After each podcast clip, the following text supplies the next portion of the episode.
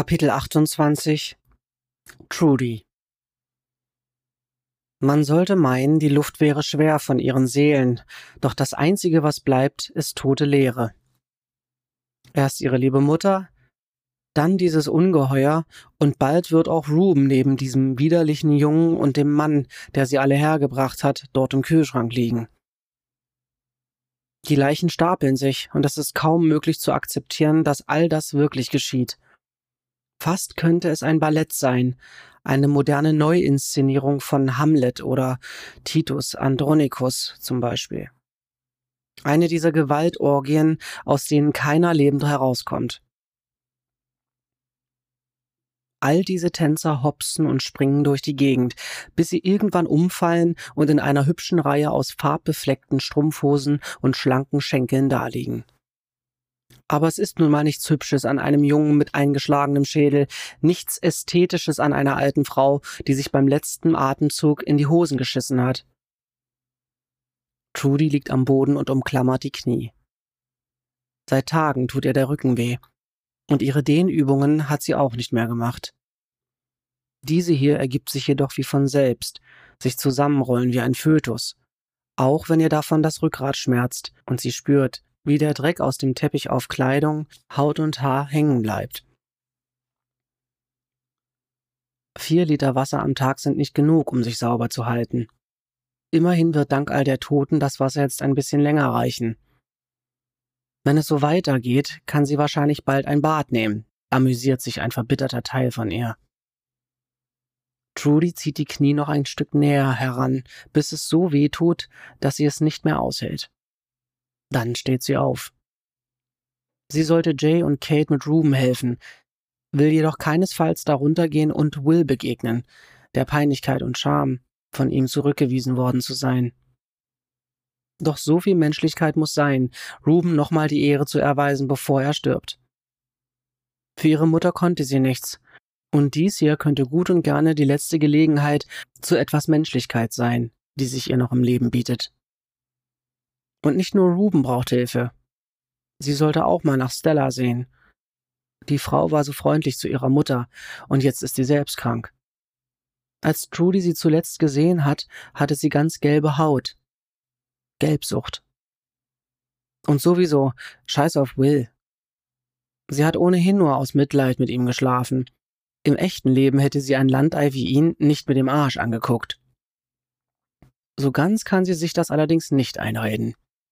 Ihr fehlt seine Wärme, seine Zärtlichkeit.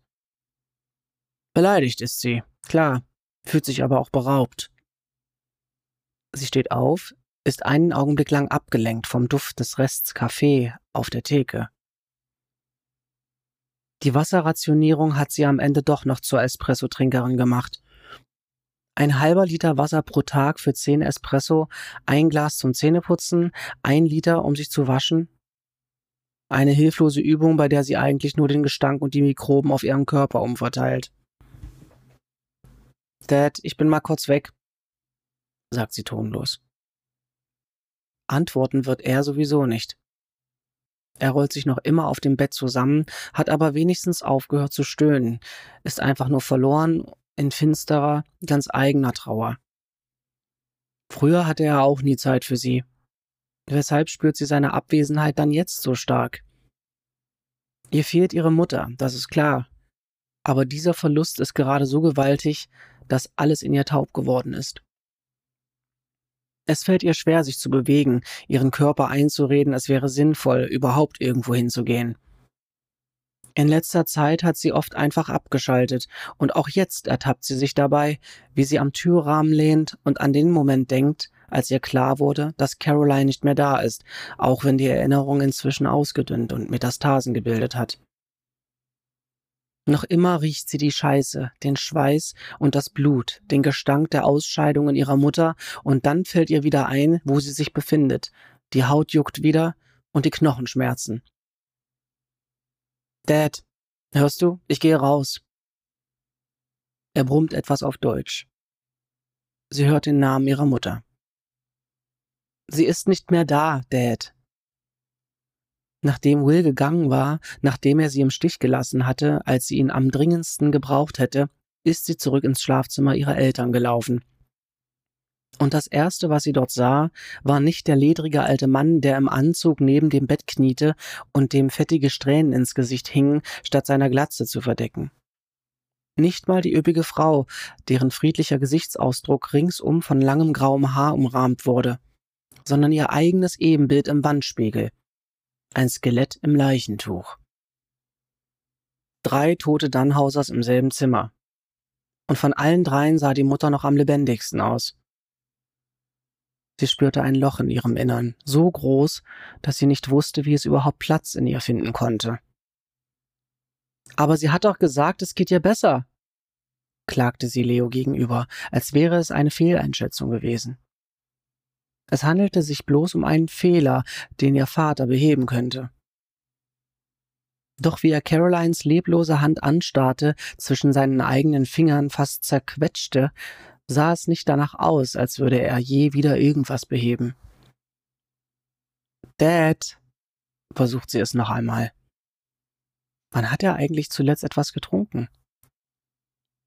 Die Wasserflasche ihrer Mutter steht unberührt neben dem Bett. Ich hätte bei ihr sein sollen. Sie beide hätten bei ihr sein sollen. Er ist den Tränen nahe. Die Vorstellung beschämt Rudi. Sie versucht die Peinlichkeit zu überspielen, streckt vorsichtig die Hand nach ihm aus, hält dicht vor ihm inne, will ein bisschen von der merkwürdigen Nähe wieder aufleben lassen, die gestern zwischen ihnen aufgeflackert ist. Es ist nicht deine Schuld, Dad. Natürlich ist es nicht meine Schuld, fährt er sie an. Wofür hältst du mich?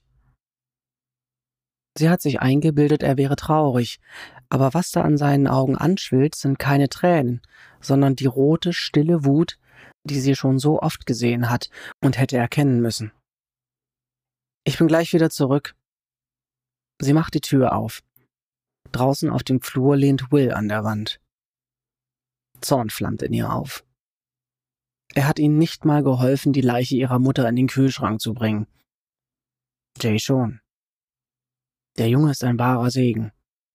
Ihm zum Dank war ihre Mutter bis zum Ende glücklich. Zumindest diese Gewissheit bleibt ihr. Ist Ruben. Ist er gegangen? Jämmerlich. Nicht einmal das Wort Tod bringt sie über die Lippen. Noch nicht. Was willst du dann hier? Er sagt gar nichts, macht einfach einen Schritt auf sie zu, und bevor sie darüber nachdenken kann, drückt sie sich an ihn und vergräbt das Gesicht an seiner Brust.